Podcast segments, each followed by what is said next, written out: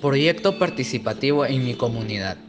Buenas tardes con todos. Mi nombre es Dylan Alexandre Mauricio Solórzano Valdión.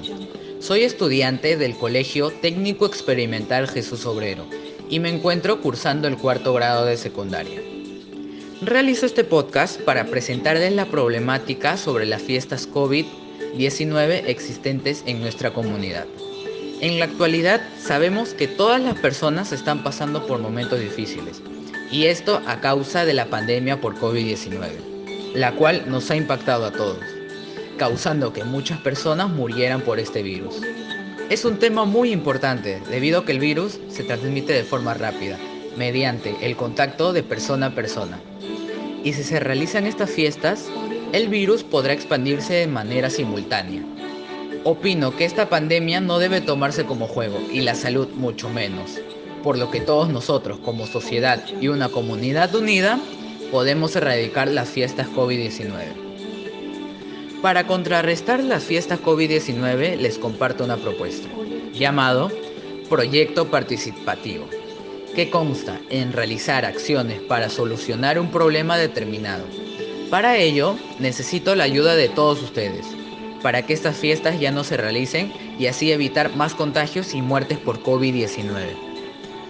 Ante lo mencionado, les comparto los pasos a seguir de un proyecto participativo. Paso 1. Identificar el problema que observamos en nuestra comunidad. En este caso es sobre las fiestas COVID-19. Paso 2 Buscar información en periódicos, internet, revistas e imágenes sobre los riesgos de realizar estos tipos de fiesta en tiempos de pandemia. Paso 3. Se diseña una encuesta. Esto permitirá recaudar las diferentes opiniones de la comunidad ante estas fiestas. Paso 4. Se realiza lo planteado en el paso anterior y luego buscar soluciones como dialogar con las personas que realizan estas, estas fiestas pedirles amablemente que ya, no que ya no realicen estas fiestas y si lo siguen haciendo es momento de llamar a las autoridades. Paso 5. Se reflexiona y se hace una autoevaluación para saber si el proyecto tuvo éxito. En este paso evaluamos si las personas que organizan fiestas ya no lo hacen. Con ello se vería que este proyecto sí tuvo éxito. Caso contrario, si el proyecto no tuvo éxito, se llamarían a las autoridades pertinentes para que se encarguen de resolver.